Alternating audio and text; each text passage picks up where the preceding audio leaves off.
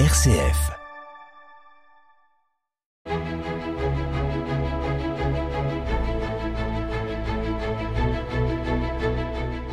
Chers amis, bonjour et bienvenue dans Episcorama avec Monseigneur François Touvet, évêque de Chalon.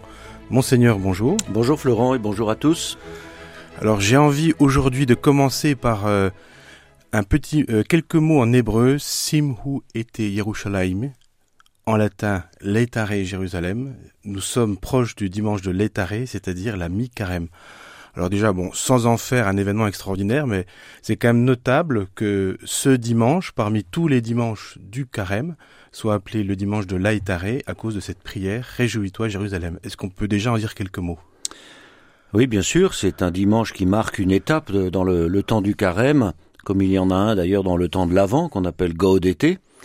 C'est le premier mot euh, latin de l'antienne, le chant d'ouverture de, ce dimanche le chant d'ouverture euh, quand il est chanté en grégorien, hein, l'étaré. Et donc euh, il marque une étape parce que, comme la liturgie l'évoque aussi, tous ces jours-ci, dans les, prières d'ouverture pour chaque jour, on, évoque les fêtes pascales qui approchent. les fêtes pascales qui approchent. Et donc, alors en plus c'est la mi-carême cette semaine, et donc nous voyons bien que nous avons déjà parcouru un, certain itinéraire de conversion euh, personnelle, communautaire, pour aller à la rencontre du Seigneur et nous préparer à fêter la résurrection. Et là, euh, nous franchissons le cap de la moitié du carême. Pour certains, c'est éprouvant, 40 jours. Euh, et donc, cela est l'occasion se, de se ressaisir, de se relancer probablement, mais avec vraiment cette, cette perspective des, fêtes pascales qui approchent et, le violet de, des ornements liturgiques qui se teintent déjà un peu du blanc de Pâques. il y a la couleur rose qui peut être portée le quatrième dimanche de carême.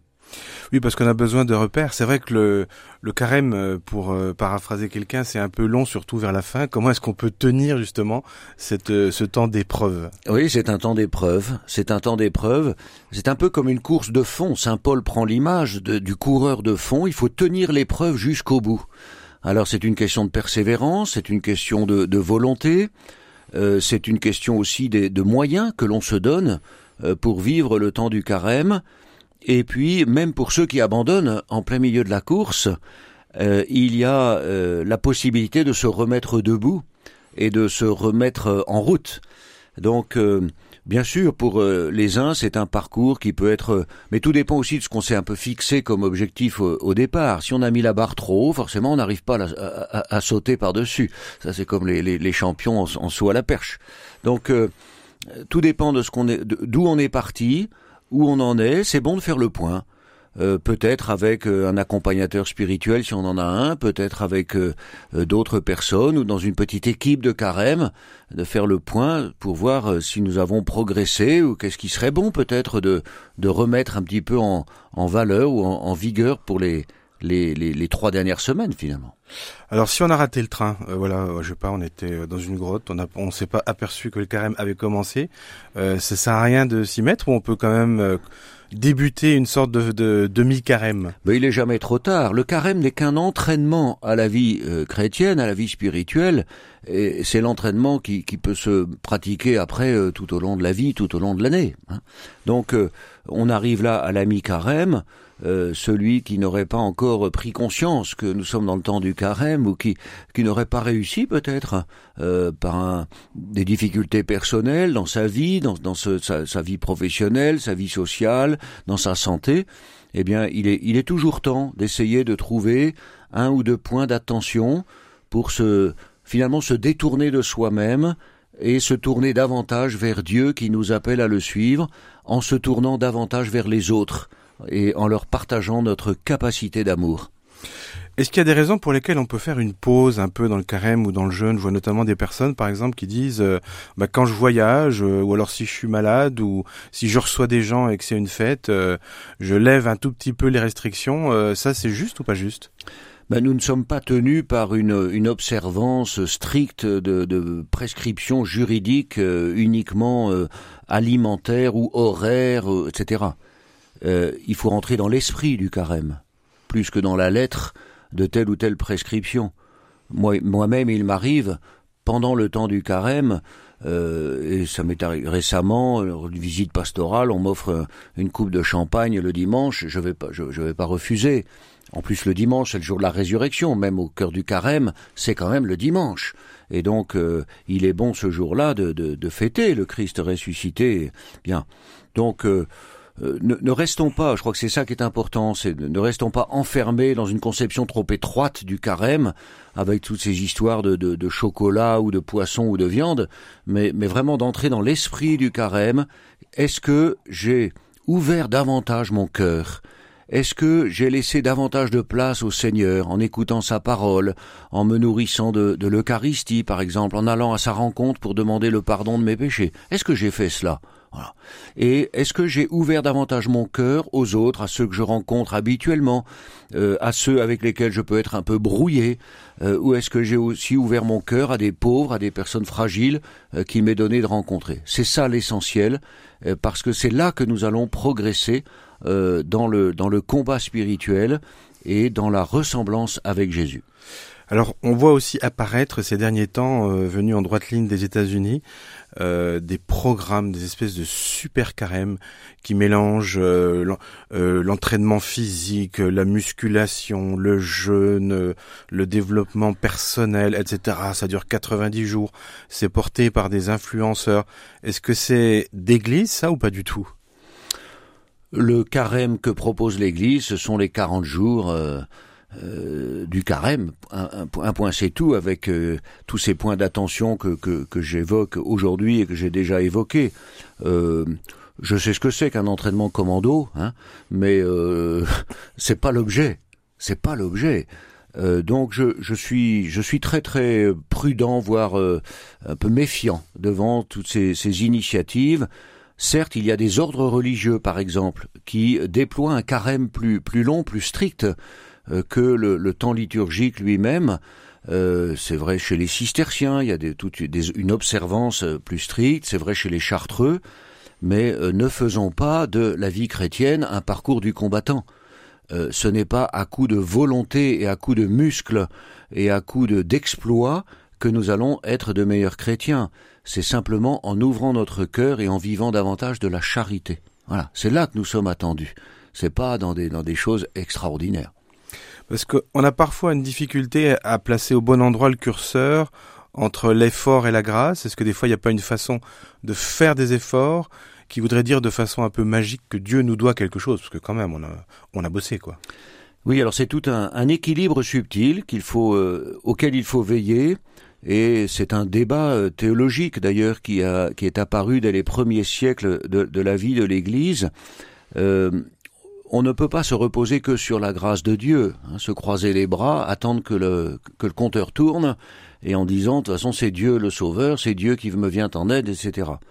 Et on ne peut pas non plus euh, être tellement dans l'activité, dans l'activisme, dans le volontarisme, que on, ne se reposerait plus assez ou plus du tout sur la grâce de Dieu. Donc euh, c'est un équilibre subtil euh, qu'il nous faut ménager, qu'il nous faut sur lequel il faut veiller. Bien sûr, il y a un engagement de notre intelligence, de notre liberté, de notre volonté dans toute l'action euh, chrétienne, dans notre engagement chrétien, dans notre désir de conversion, dans les moyens qu'on se donne, mais en même temps, il y a cet acte de foi fondamental qui est de, de, recevoir de Dieu ce dont nous avons besoin pour changer notre cœur, pour le suivre, pour répondre à son appel.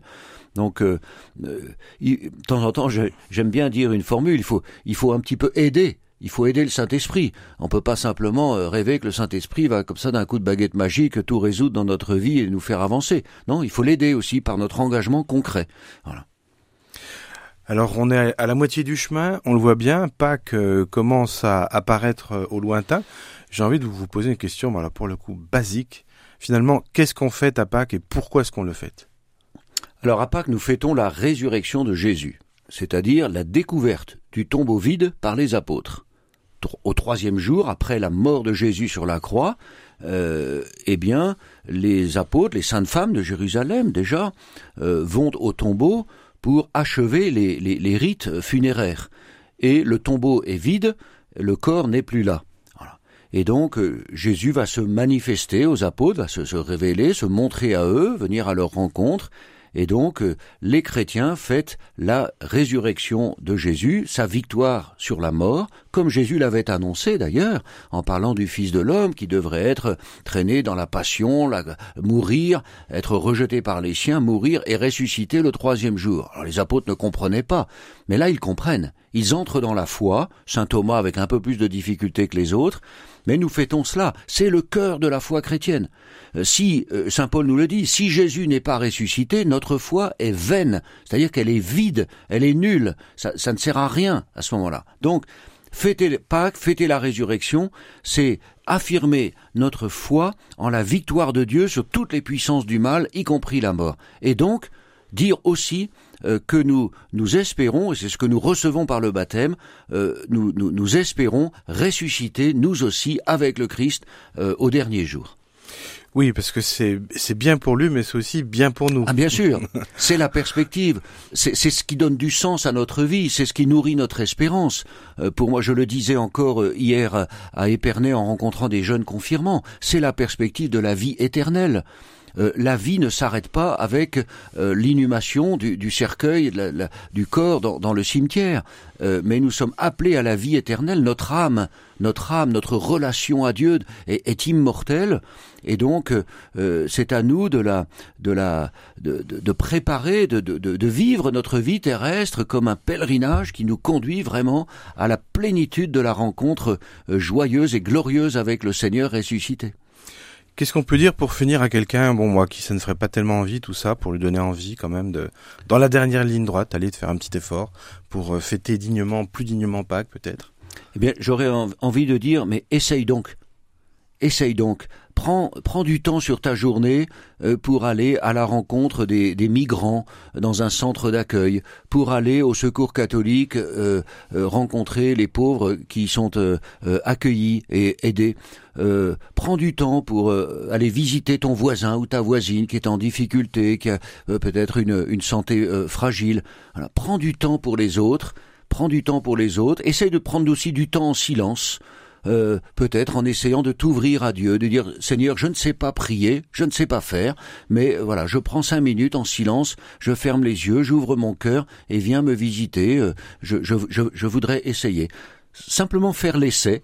Euh, c'est une expérience libre, volontaire, que l'on peut choisir comme cela et qui, je crois, peut permettre de, de, de faire un pas, un pas de, de, plus sur cette route de conversion qu'est le carême. Monseigneur Touvet, je vous remercie. Merci. Quant à vous, chers amis, je vous donne rendez-vous très bientôt pour un nouvel épisode d'Episcorama.